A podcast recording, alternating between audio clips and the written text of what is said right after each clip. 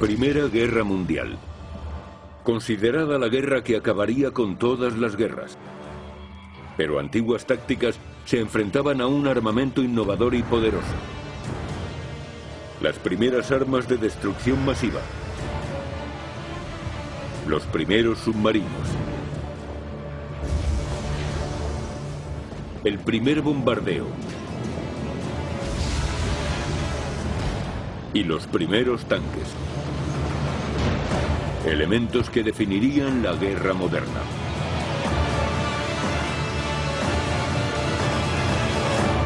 Primera Guerra Mundial. La Primera Guerra Moderna. Bestias acorazadas. Verano de 1914. Europa era un polvorín y la guerra estallaba con el asesinato de Francisco Fernando, archiduque de Austria-Hungría. El conflicto local se extendió como la pólvora. Las grandes potencias europeas se vieron obligadas a combatir por antiguas alianzas. Alemania, junto al Imperio Austrohúngaro, se enfrentó a los aliados Rusia, Francia y Gran Bretaña. Al otro lado del Atlántico, el presidente de Estados Unidos mantenía su postura pacífica y neutral, y al país apartado del conflicto europeo. Wilson vigilaba en todo momento qué ocurría en Europa, pero era reacio a involucrarse. En aquel momento eran muchos los estadounidenses que no veían sus intereses en juego, sino un conflicto fundamentalmente europeo. Un gran ejército alemán partió hacia París con la esperanza de una victoria inminente. Pero los aliados detuvieron el avance en el río Marne, a 65 kilómetros de la capital francesa.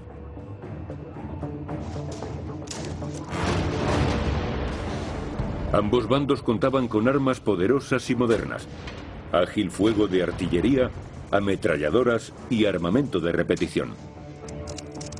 Las tropas en campo abierto eran blancos fáciles y fueron eliminadas. Por eso cavaron elaboradas trincheras en las que refugiarse.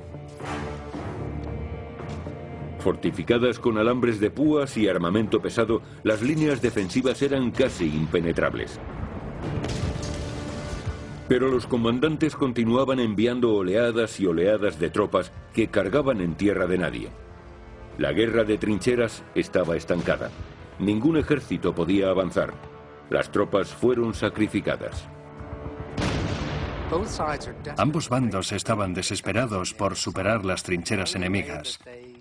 Y la única manera posible de lograrlo era enviando numerosas tropas de soldados que corrían de un lado a otro y disparaban con la esperanza de avanzar y de que un número considerable lograse llegar al otro lado.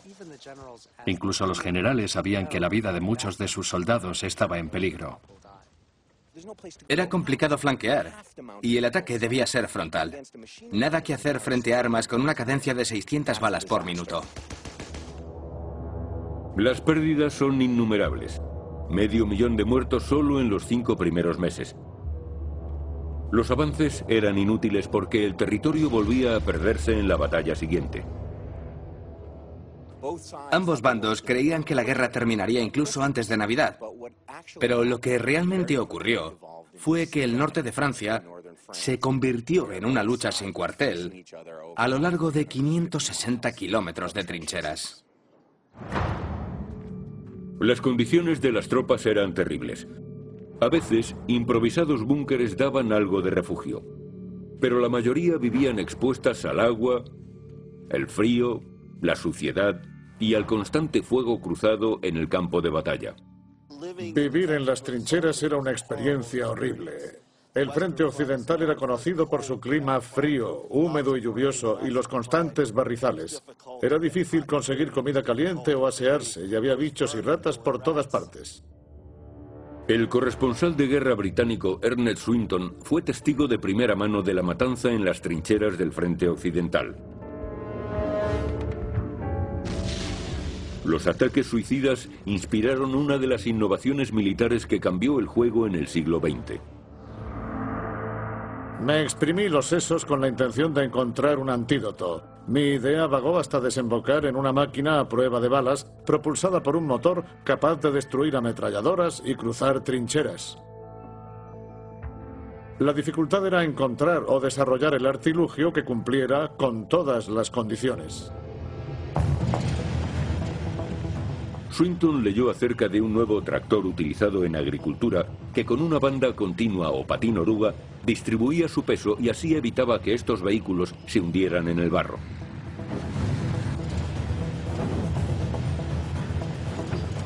Un ingeniero titulado propuso adaptar la maquinaria agrícola y fabricar un arma móvil que acabase con el sistema de trincheras fortificadas del frente occidental.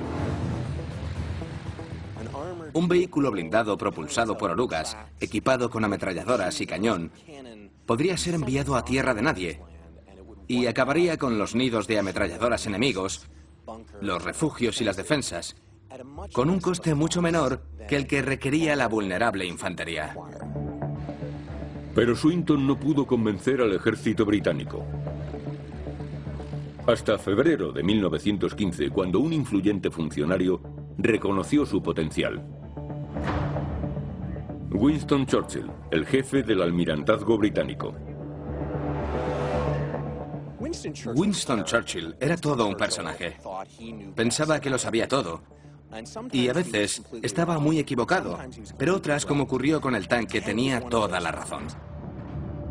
Churchill los llamó barcos terrestres y asigna unos 10 millones de dólares de la época a desarrollar la nueva arma revolucionaria. Los ingenieros británicos William Triton y Walter Wilson pasaron tres meses trabajando en absoluto secreto en un prototipo capaz de moverse por terreno irregular y atravesar trincheras de hasta metro y medio de ancho.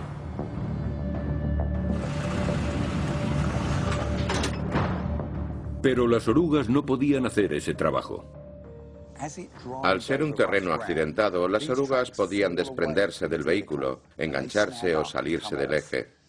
Por eso Wilson y Triton deciden sentarse a analizar el problema y en ese momento surge la siguiente idea. Dejemos a un lado este tipo de orugas y sistemas ya inventados e ideemos uno propio. Su avance, fijar la oruga al vehículo.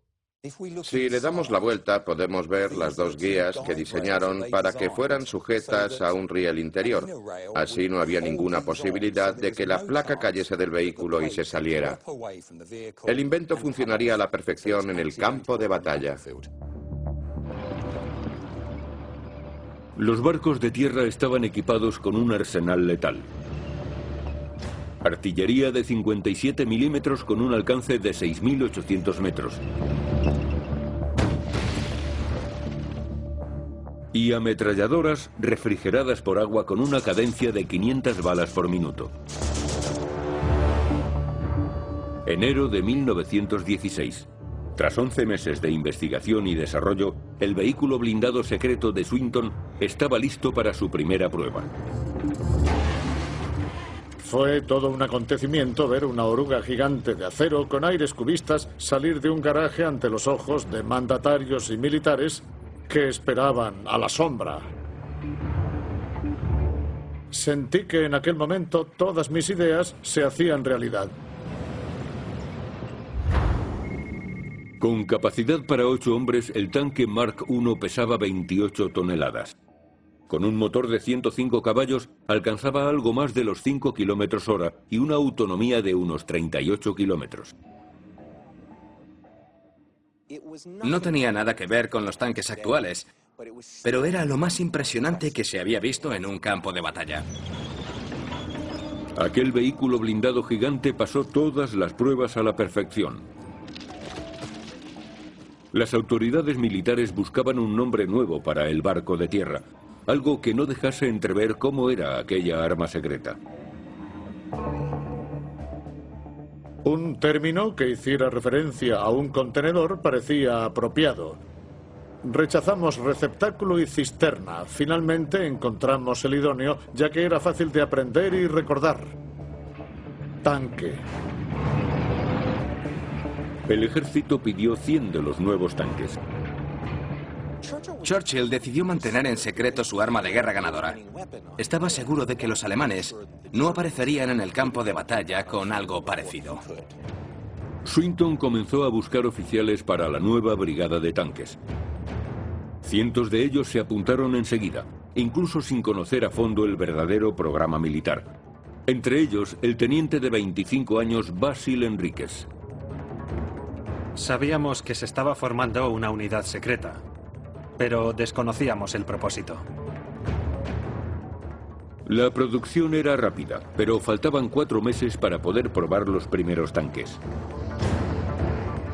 Ni el primogénito de una familia fue recibido con tanta emoción como recibimos el primer tanque. Su diseño no es estar cómodo. Dentro de este espacio entran ocho soldados, así que no es raro que alguno sufriera claustrofobia o algún golpe de calor. Cuando el motor ha funcionado durante hora y media, estos tubos de escape se ponen al rojo vivo y dentro se alcanzan los 48 grados. Además, los colectores que salen del motor tienden a filtrar los gases al aire, así que cuando conducían se iban gaseando a ellos mismos con monóxido de carbono. Carece de suspensión, así que notaban cualquier obstáculo que pasaban. Se entrenaban en la campiña inglesa, donde los tanques podían manejarse con facilidad en prados abiertos y suaves colinas. El entrenamiento era como un juego.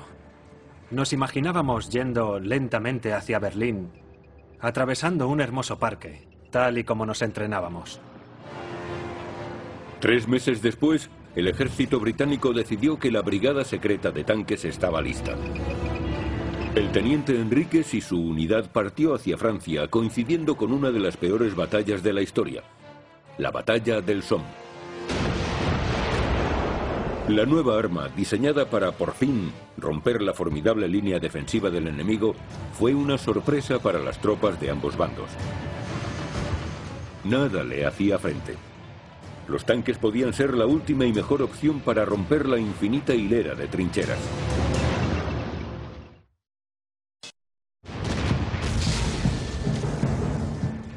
...1 de julio de 1916... La Primera Guerra Mundial duraba ya casi dos años. Ningún ejército avanzaba y las bajas ascendían a millones de personas. Para romper la línea defensiva alemana, los británicos montaron un gran ataque, 200.000 hombres a lo largo de un frente de 32 kilómetros. La ofensiva más grande vista hasta el momento, la batalla del Somme. El objetivo, aliviar la presión a las tropas francesas que apenas podían aguantar el brutal ataque alemán en Verdún. Pero al final, Somme fue una matanza. El primer día del Somme fue el más catastrófico de la historia del ejército británico. Los soldados británicos se encontraron ante un muro de ametralladoras alemanas y fuego de artillería. Los británicos sufrieron 57.000 bajas ese primer día. 23.000 son muertos. La batalla se prolongó durante dos meses. Por cada metro ganado perdían unos 50 hombres, más de 300.000 en total.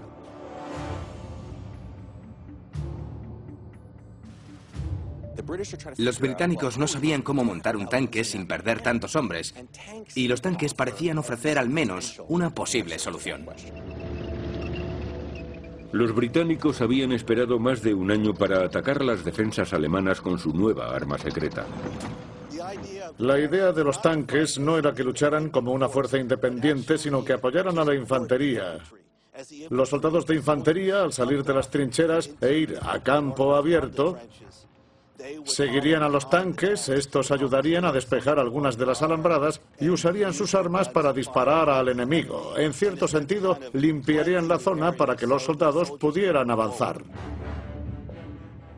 Winston Churchill, gran defensor del tanque, propuso esperar hasta que cientos de tanques estuvieran listos para un gran ataque que causara conmoción y pavor.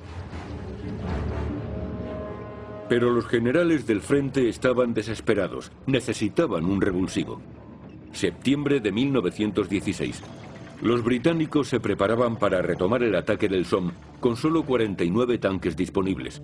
El segundo teniente, Basil Enríquez, comandaba uno de los tanques. Las tropas británicas quedaron asombrados con aquellos gigantes blindados. Las tropas se refugiaban en las cunetas a nuestro paso y nos miraban boquiabiertos. Miles pululaban alrededor y comentaban la situación con cierto humor, como si nos estuviesen animando. Me sentía como un maestro de ceremonias, obligado a contestar a todas las preguntas. Los soldados que se encontraban en las trincheras sabían cuál era la situación. Sabían cuáles eran los riesgos que corrían al salir de las trincheras.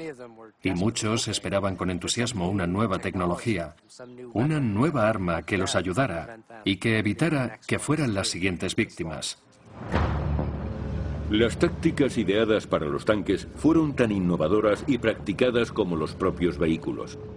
Cuando el ejército británico intentó sentar una doctrina para el uso de los tanques en la batalla no tenía ni idea. Nadie lo había hecho.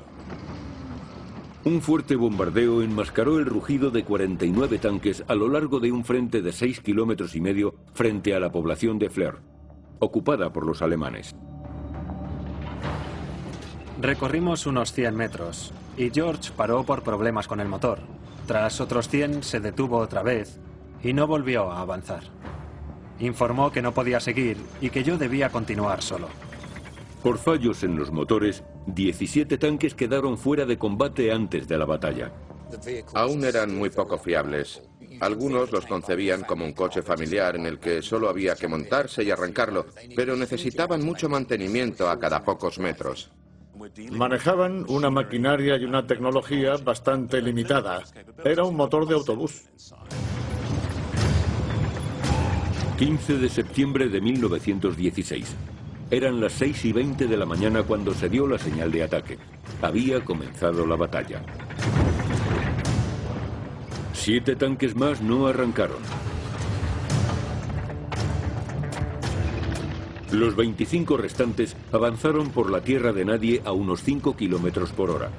Pero el terreno era muy diferente a los campos ingleses donde habían entrenado.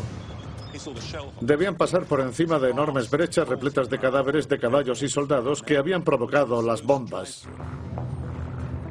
Los reconocimientos aéreos de la época revelaban la devastación total tras dos meses de lucha y el lanzamiento de millones de proyectiles. Era como un paisaje lunar, enormes cráteres que los tanques no podían cruzar. Era un infierno, un mar encrespado por los impactos de las bombas. ¿De qué había servido el entrenamiento en los prados ingleses? Los cráteres frenaban un tanque tras otro. El ataque estaba siendo un fracaso.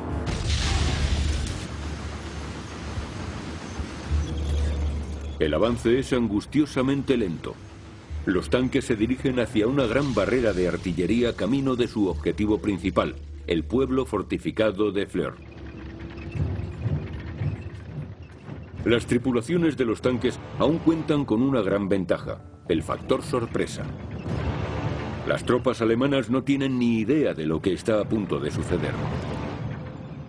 Era un extraño gorgoteo, raspado y pulido, como si fuera algún tipo de motor. Jamás habíamos oído algo tan siniestro, tan inexplicable. Lo que las fuerzas alemanas divisaron parecía pura ciencia ficción. Cuando vimos aquello acercarse nos quedamos petrificados. El monstruo se acercaba lentamente pero sin detenerse. Entonces alguien gritó, ¡Viene el diablo! Muchos soldados alemanes huyeron aterrorizados. Otros tiraban las armas ante los tanques que se aproximaban. Llevé las miras delanteras siempre abiertas, porque la visibilidad se reducía si se cerraban. Pero tras el ataque de varias ametralladoras, las cerré. Entonces grité, que Dios nos ayude, chicos. Y seguimos avanzando. Era la primera vez que los tanques estaban bajo fuego enemigo. Al principio no nos hicieron ningún daño y contraatacamos, matando cerca de 20. Creo que mi tanque fue el primero de la historia que abrió fuego contra el enemigo. Entonces un impacto en la mira delantera hizo que entraran virutas de metal y noté la sangre en mi cara. Un minuto después le pasó lo mismo a mi conductor.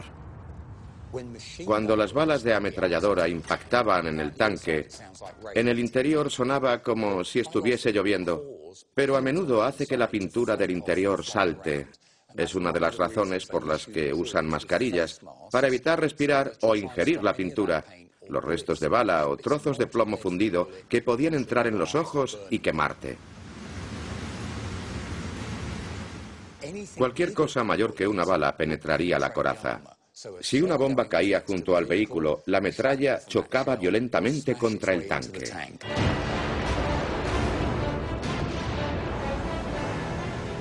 El tanque de Roy Reifer alcanzó su objetivo, el pueblo de Fleur. El pueblo era un montón de escombros con algunos esqueletos de casas en pie. Según avanzábamos, Bolt se percató de que un par de ametralladoras alemanas nos disparaban. Cuatro ráfagas fueron suficientes para sacarlas del combate. Después de dos horas de iniciar el ataque, los británicos tomaron Fleur. Pero en otros puntos del frente, las tropas británicas encontraron una fuerte resistencia y sufrieron enormes pérdidas.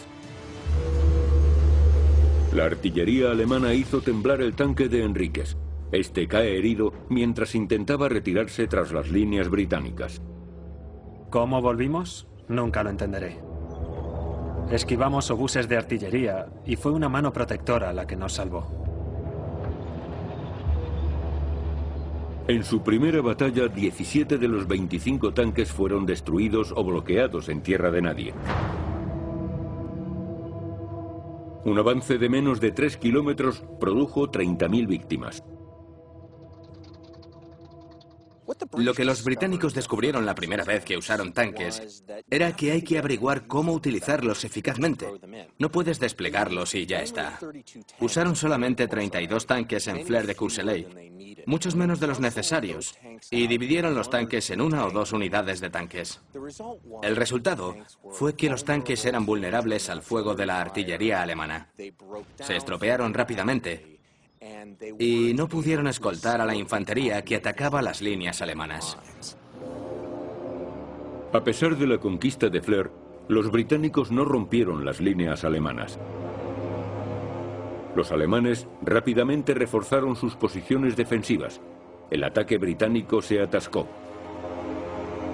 Pero los comandantes aliados idearon un nuevo y audaz plan de batalla para la guerra del tanque. Un gran ataque sin cuartel, no con decenas de tanques, sino con cientos.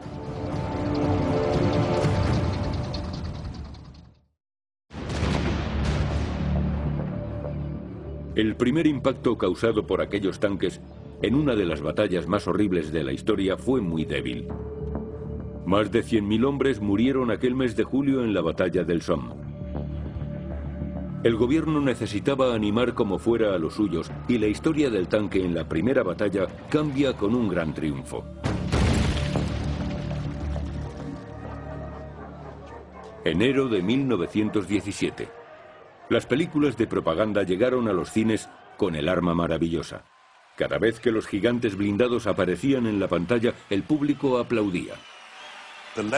Aquella leyenda era necesaria para salvar la reputación de los generales que lo habían hecho tan terriblemente mal en julio y exponían haberlo hecho tan brillantemente en septiembre. Los comandantes británicos aún creían que el tanque podía tener un enorme impacto en lo que quedaba de guerra. Había pasado su bautismo de fuego y había sido terrible, pero seguramente aquella caja de metal rodante capaz de proteger a su tripulación y con una impresionante potencia de fuego tenía una forma de romper el frente occidental para siempre. El ejército pide mil tanques más. Los británicos apostaron mucho al invertir en los tanques de aquella manera tras la primera batalla. Seis empresas británicas remodelaron sus fábricas de construcción de buques de guerra y armas para producir tanques. Pronto se fabricaron 250 al mes. Cada uno costaba casi medio millón de dólares de ahora. Tras varios meses, el nuevo arsenal de tanques ya estaba listo. Abril de 1917. La Primera Guerra Mundial duraba casi tres años y ya había dejado cerca de tres millones de muertos. Después de los repetidos ataques submarinos a barcos estadounidenses en el Atlántico, el presidente Wilson fue al Congreso a pedir una declaración formal de guerra. Pero los aliados no esperaban la ayuda de las fuerzas estadounidenses hasta dentro de meses. El ejército estadounidense no estaba preparado para combatir. El ejército tenía que reclutar a cientos de miles de jóvenes norteamericanos, entrenarlos, equiparlos y luego enviarlos a Europa. En junio los británicos lanzaron una nueva gran ofensiva. Comienza la tercera batalla de Ypres. Las copiosas lluvias del verano convirtieron el campo de batalla en un mar de lodo. Es una masacre con más de 200.000 bajas en ambos bandos. Pequeños grupos de tanques se movían por la tierra de nadie para apoyar a la infantería, pero resultaba imposible en aquel gran pantano. Enviaron tanques al barro para luchar en aquel pantanal donde simplemente se hundieron. Prácticamente desaparecieron. Los generales alemanes quedaban impresionados por la nueva arma británica. La defensa contra los tanques no es una prioridad. Los alemanes nunca adoptaron el tanque. Habían fabricado un par de modelos, pero nunca los usaron significativamente como una táctica ofensiva. Tras varios fracasos en el campo de batalla, el ejército británico se planteó parar todo el programa. Pero un grupo de jóvenes oficiales seguían apostando de forma inflexible por los tanques. Insistían en que podía ser un revulsivo, pero solo utilizándolos de otra manera. Idearon un nuevo plan de batalla, desplegar los tanques solo en el terreno conveniente y solo en grandes ataques. Julio de 1917. Gran Bretaña creó la primera unidad blindada del mundo, el Batallón de Tanques, y al mando el general de brigada de 37 años, Hugh Ailes. Ailes y los estrategas militares encontraron el lugar ideal para el primer gran ataque con tanques cerca de Cambrai, una ciudad al norte de Francia. Los aliados decidieron que este podría ser el punto de inflexión. Contaban con un terreno más árido, por lo que los tanques marcarían la diferencia y no tendrían los problemas de batallas anteriores. Pero Cambrai se encontraba en la nueva gran posición defensiva alemana, la línea Hindenburg. La línea Hindenburg era un sistema defensivo fantásticamente preparado, con enormes cinturones de alambre de púas. Hormigón, muy grueso, a prueba de bombas. Construyeron deliberadamente en esta extraordinaria posición defensiva dispositivos para detener a los tanques. Zanjas, depósitos enterrados que actuaban como minas, raíles retorcidos con la intención de rajar la parte inferior de los vehículos. Pero Ells preparaba un nuevo plan de batalla para Cambrai. En lugar de enviar los tanques de forma individual a la batalla con las unidades de infantería, enviarían grandes formaciones de tanques contra las defensas alemanas. Un tipo de guerra relámpago antes de la Segunda Guerra Mundial. En condiciones óptimas, será el examen decisivo para los tanques como arma de batalla. Algo que los británicos descubrieron en el Somme fue que los tanques tendían a quedarse atascados en las trincheras. Era muy difícil sacar 28 toneladas de una zanja en medio de una batalla. Por eso, los británicos agregaron elementos para que el tanque pudiera cruzarlas. Los tanques se equiparon con un nuevo dispositivo, los fascines. Paquetes de una tonelada y media de madera que se dejaban caer en las zanjas para crear puentes. Els también implementó nuevas tácticas. No habría ningún bombardeo de artillería antes del asalto. La artillería abriría fuego solamente cuando los tanques comiencen su avance, usando el factor sorpresa para abrumar al enemigo en sus trincheras. Era un plan no convencional. Si fracasaba, los tanques serían presa fácil sin posibilidad de traspasar la línea Hindenburg. 20 de noviembre de 1917. Al amanecer, 476 tanques y miles de soldados esperaban en Cambrai, en posición, la señal para lanzar el primer gran ataque de tanques de la historia.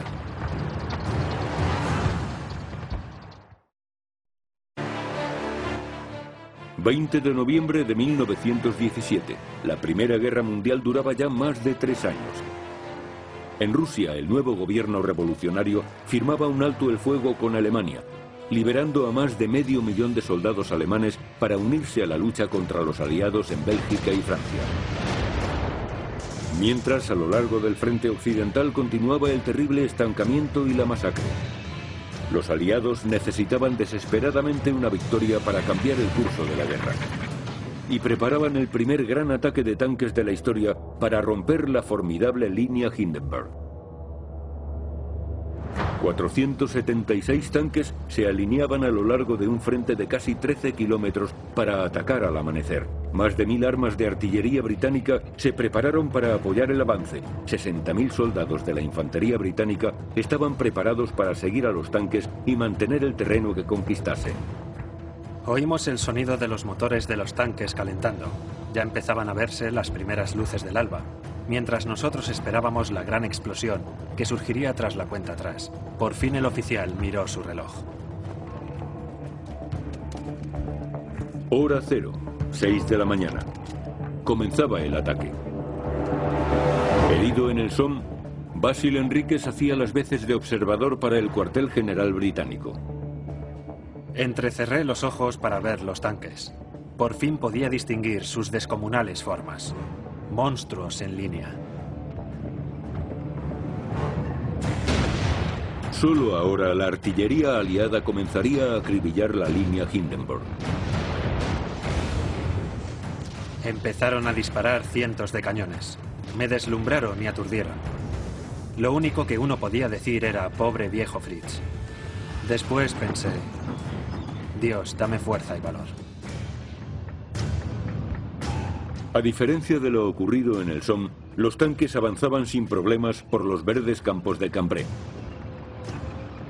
Podían ver las torres de las iglesias, podían ver la cosecha de otoño sin recoger porque todos los agricultores habían huido. Veían los campos de trigo, la verde y virgen Francia. Aquellas unidades alemanas no se habían enfrentado nunca a un ataque de tanques. No tenían ni idea de lo que les esperaba.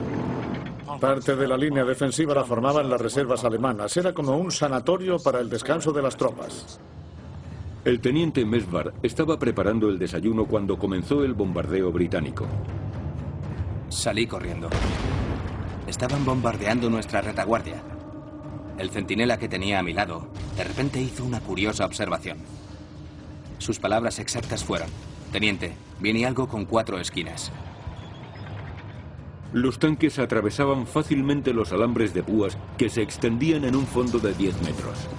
Se rompían, chascaban y chirriaban, hasta que no quedó en nada y logramos atravesarlo. Los enormes y rugientes tanques sembraban el terror entre las tropas alemanas. Vimos surgiendo de los remolinos de niebla un coloso terrible dirigiéndose directamente hacia nosotros. Todos podíamos oír el corazón latiendo en el pecho. Los soldados alemanes se asustaron mucho más de lo que los británicos o franceses esperaban. Muchos soldados alemanes huyeron, abriendo el campo para posteriores avances. Y por fin llegaron a la línea defensiva alemana. Los tanques desplegaron sus fascines, enormes paquetes de madera que rellenaban las trincheras para que los tanques pudiesen cruzar. Soltamos el fascín. El sargento Cadogan, el conductor, Intentó desplegarlo sobre el hueco, pero se atascó. Cadogan era un buen mecánico y dijo, pondré el motor en marcha y desembragando se solucionará todo. El tanque se estremeció nuevamente. Una de las bandas se apoyó en el fastín y salimos.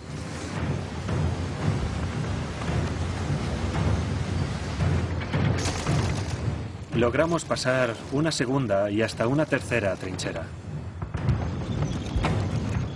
Disparábamos contra las líneas enemigas con buen resultado. El ruido era ensordecedor. El repiqueteo de las ametralladoras Lewis, los cartuchos vacíos cayendo en el suelo del tanque. Por primera vez las fuerzas aliadas rompieron la línea Hindenburg. El enemigo se tambaleó mientras los tanques seguían avanzando hacia Cambrai. Les pillamos completamente por sorpresa. Corrían por todas partes con los brazos en alto. En Cambrai los tanques realmente hicieron todo lo que se había prometido cuando se diseñaron. Fueron eficaces para romper las líneas enemigas. Fueron eficaces como apoyo de la infantería que iba detrás de ellos. También fueron psicológicamente efectivos, asustando a los alemanes. Y también esta vez no se estropearon. Los británicos apresan 8.000 alemanes, fue el mejor día de la guerra para los aliados hasta el momento. En aquel momento los tanques demostraron lo que podían hacer en el campo de batalla a su medida, con la preparación necesaria y del modo en que ellos realmente querían. Era la oportunidad de demostrar lo que los tanques eran capaces de hacer. El artillero George Copard estaba en la primera ola de infantería que sigue a los tanques. Por primera vez en la guerra mundial, los soldados de a pie no iban de avanzadilla. Era un espectáculo conmovedor.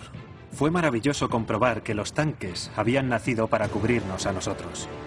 Avanzamos sobre tierra enemiga de una manera que hubiera sido imposible de no contar con los tanques. La infantería avanzaba silbando, con las armas colgadas, y en esos primeros minutos de euforia lo estaban haciendo muy bien. Nos quedaban unos 11 kilómetros para llegar a Cambrai. Pensaba que llegaríamos al mediodía. Pero la batalla de Cambrai estaba lejos de terminar. Los primeros tanques se aproximan a la población de Flesquiers, una estratégica elevación del terreno que domina toda la zona. Era lo único que se interponía en el camino de un decisivo avance aliado. Pero las fuerzas de asalto no tenían ni idea de que estaban avanzando hacia una de las pocas unidades alemanas capacitadas para repeler el ataque de un tanque. 20 de noviembre de 1917. En el primer gran ataque de tanques de la historia, 400 vehículos blindados avanzaron 3 kilómetros acercándose a uno de los puntos estratégicos más críticos de la guerra. La población de Flesquiers y la ciudad francesa de Cambrai, un puesto de mando alemán clave en el frente occidental. Hasta el momento la mayoría de los mandos militares alemanes no se habían tomado en serio a los tanques y descartaban la amenaza que suponían excepto el teniente general Freiherr von Batter, comandante alemán que había entrenado a sus tropas para repeler los ataques de los blindados. El oficial de artillería, teniente Jakubas, se preparó para disparar su cañón de 77 milímetros en cuanto los tanques se pusieron a tiro. Los tanques aparecieron de repente frente a nosotros. Ordené que el alza se pusiera a 700 metros y al tercer disparo destruimos uno de ellos. Había un cañón de 77 milímetros fijado en el suelo. Sus hombres no huyeron. Y disparaban, y disparaban, y disparaban. Y cuando los tanques llegaban a la cima de la colina, el cañón les daba, les daba y les daba. Y en pocos minutos todo ardía en llamas. El tanque que teníamos a nuestra derecha recibió un impacto directo, estalló y salió ardiendo. Solo vi a un hombre salir por la puerta lateral. El tanque que teníamos a nuestra izquierda también recibió un impacto directo. No vi a nadie salir de ese tanque. Las tropas de von Butter destruyeron 28 tanques y detuvieron el avance británico. Muchos de los hombres que van en los tanques tienen que salir de los vehículos en llamas. Tienes que salir del tanque rápidamente por una puerta pequeña a la que se le llama el horno de la bruja. Uno puede arder dentro o salir para enfrentarse a un barrido de ametralladora porque el enemigo seguía disparando. Pero la división de von Batter solo podía retrasar el gran asalto. Los aliados flanqueaban las posiciones alemanas en ambos lados de la población de Flesquier, obligándoles a abandonar uno de los principales puntos estratégicos del frente occidental. En Cambrai, el arsenal de tanques encabezaba el mayor éxito de los aliados hasta entonces, avanzando 8 kilómetros cada día, todo un récord. Las bajas aliadas no son muchas. Los tanques han logrado lo que antes se pensaba imposible. Fue una combinación de la tecnología y una táctica brillantemente efectuada que demostró que la línea Hindenburg era un monstruo de papel que podía atravesarse. Cambrai fue un gran éxito para las tripulaciones de los tanques. Se demostró lo que podía hacerse con este nuevo vehículo blindado. Cuando la noticia del éxito de los tanques llegó a Gran Bretaña, la gente se llenó de euforia. Las campanas resonaban por todo el país. Gran Bretaña celebraba la victoria de Cambrai. Tres años después de que Ernest Swinton concibiera un vehículo blindado, vio que su invento cumplía sus promesas. Por fin, nuestro terrible enemigo, las ametralladoras alemanas, han sido derrotadas. Telegrafié mis felicitaciones para el batallón de tanques. La respuesta. Le estamos muy agradecidos. Ha sido increíble. Es uno de mis bienes más preciados. Los refuerzos alemanes contuvieron de manera provisional el avance aliado. Pero Cambrai fue un punto de inflexión para el tanque. El tanque tuvo un enorme impacto en la guerra, no por sí mismo, porque no ganó solo, pero sí como parte de un combinado de fuerzas. Tanques, infantería, artillería y fuerza aérea. Fue el modelo que británicos y franceses usaron en 1918 para abrumar a los defensores alemanes y obligarles a pedir el armisticio. El avance final y victorioso de los aliados en la guerra estaba encabezado por cientos de tanques y el apoyo de medio millón de nuevos soldados estadounidenses. Gracias al armisticio de noviembre de 1918, Gran Bretaña produjo 2.500 tanques. Alemania, que ignoró el tanque la mayor parte de la guerra, produjo solo 20. Pero 21 años más tarde, durante la Segunda Guerra Mundial, los alemanes se convertirían en los maestros de la guerra con tanques. Terminada la Primera Guerra Mundial, el ejército alemán intenta descubrir cómo evitar el tipo de estancamiento contra el que había luchado desde 1914 a 1918. Y se decidió por el arma que había descuidado durante la Primera Guerra Mundial, el tanque. Alemania desarrolló tanques más veloces, con más alcance y con comunicaciones por radio que centraban su nuevo plan de batalla, la Guerra Relámpago. En 1940, los tanques desempeñaron un papel fundamental cuando las fuerzas alemanas tomaron Francia en tan solo seis semanas y avanzaron más de 950 kilómetros en la Unión Soviética al año siguiente. Pero no solo los alemanes aprenden del éxito británico con los tanques en la Primera Guerra Mundial. Había observadores militares estadounidenses en Cambrai durante la batalla y definitivamente se quedaron impresionados por lo que vieron. Entre los observadores había un joven comandante llamado George Patton, que, por supuesto, luego lucharía durante la Segunda Guerra Mundial para convertirse en el verdadero padre de la guerra americana del tanque. La Primera Guerra Mundial fue un punto de inflexión en la historia militar. Su legado de innovaciones en armas y estrategias continúa definiendo la guerra moderna. Las tecnologías que se desarrollaron, cosas tales como los aviones, los tanques, los submarinos y la guerra química, fueron utilizadas por primera vez, se desarrollaron por primera vez, se organizaron por primera vez de una manera que sentó las bases no solo para la Segunda Guerra Mundial y para futuras guerras, sino también para el campo de batalla moderno y para el campo de batalla del futuro. En principio, desarrollado para luchar contra la masacre de las trincheras, los tanques siguen siendo un arma decisiva de la guerra y un componente clave de todos los ejércitos modernos. La mayor parte de su diseño básico sin cambios. El estadounidense M1 Abrams, el tanque más avanzado jamás fabricado, tuvo un papel decisivo cuando las fuerzas de la coalición derrotaron a Irak en la Guerra del Golfo de 1991. Hoy en día hay más de 100.000 tanques en todo el mundo. Todo comenzó en los campos de batalla de la Primera Guerra Mundial cuando los primeros vehículos blindados retumbaron en la tierra de nadie entre las trincheras hace casi 100 años.